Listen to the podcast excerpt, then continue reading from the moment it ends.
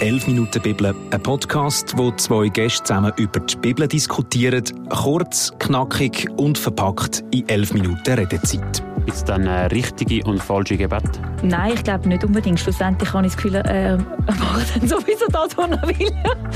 Aber ich finde, wie so, jetzt gerade so in Heavy-Situationen, wo es darum geht, um Sterben, bete ich um Heilung von einer Krankheit mhm. oder bete ich um ein gutes Sterben. Und ich finde, das ist manchmal eine riesige Spannung.